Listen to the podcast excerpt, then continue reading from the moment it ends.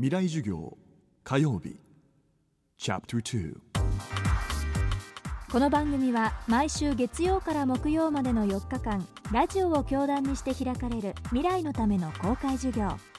各界の指揮者が週替わりで講師を務めます。第4回今週講師としてお迎えしているのは中国で今最も有名な日本人として知られ最新刊「我日本海の橋とならん」が話題の作家加藤義和さんです。1時間目の講義で中国の本音について国内にたくさんの問題を抱えている今本当は諸外国との摩擦は避けたいはずと語った加藤さん。2時間目となる今夜は中国そして中国人にとって日本という国はどんな存在なのかを伺います。3月11日前後で何か変化はあったのでしょうか。おそらく多くの日本人は中国にとって日本なんてそのワンノブゼムでしょと。大して重要じゃないんじゃないのっていうふうに思うと思うんですけれどもただ実際すごく重要で中国の今社会いろんなとこ行ってみると家電製品から自動車からその日本的なシステムからトイレからあらゆるところに日本の商品があるわけですよ。で最近ちょっとおしゃれになってきたような中国の教えてる学生なんかもねこうお化粧を覚えてファッションセンスも身についてきてじゃあそういったセンスとかお化粧の仕方ってどこから学んでんのっていうふうに考えた場合にほとんど日本なんですよね。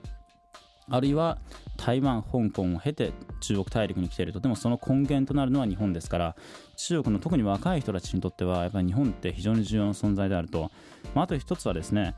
日本今震災が起きましたけれどもやはり今回日本の震災を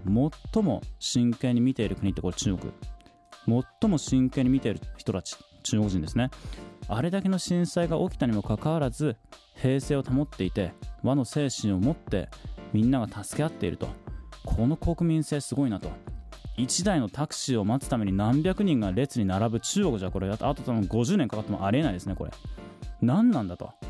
この教育この成熟さって何なんだということで非常にやっぱりやっぱり日本ってすごいなっていうことで震災後の中国国民の対日感情って本当に良くなってるんですよね。ただ一方でですねじゃあ日本。じゃあ政府、まあ、政治家含めてですね、まあ、もうねもう4ヶ月ぐらい経ってますけれどもそのじゃあその日本これだけの震災があってその後何がやりたいんだと国家としてのビジョンですよね。今回の震災を経て国を開くんだろうかと。例えばですよその中国の投資家企業家なんか僕よく僕に言ってくるのが外から見ると日本っていう国家日本の政府国民含めて何がしたいのかわからないと。じゃあ日本人として今欲しいのは何なんですかとお金ですかと資源ですか労働力ですかビジョンですかシステムですかと。我々としても発信していく必要があるんじゃないかなというふうに思いますね。ただ一方で政府からすれば原発の問題なんか今中国に今ですねこう原子力発電所をものすごい距離を作ってると。2020年にはおそらくもう日本の規模を超えて、まあ、これからもしかしたらこう原子力エネルギー大国になるかもしれないということでやはり今回日本ね福島のまあ原発非常にこう深刻な状況になってますけれどもじゃあ中国としてこれを教訓にすべきだというそういった声が上がっているしただ僕がすごく思うのは311を通して中国の人たちが政府も民間も含めて日本の成功例失敗例から何かを学ぼうというね姿勢で日本を見始めたという意味では少なくとも僕が2003年に中国に渡ってから、まあ、2011年、まあ、8年経ってますけれども今が中国の方たちの国民感情対日感情にとっては今が最もいい時期かなというふうに思いますね。未来授業。明日も作家加藤義和さんによる講義をお送りします。テーマは中国そして中国人と上手に付き合う方法。地理的にも経済的にも避けて通れない隣国と付き合う上で知っておくべきこととは？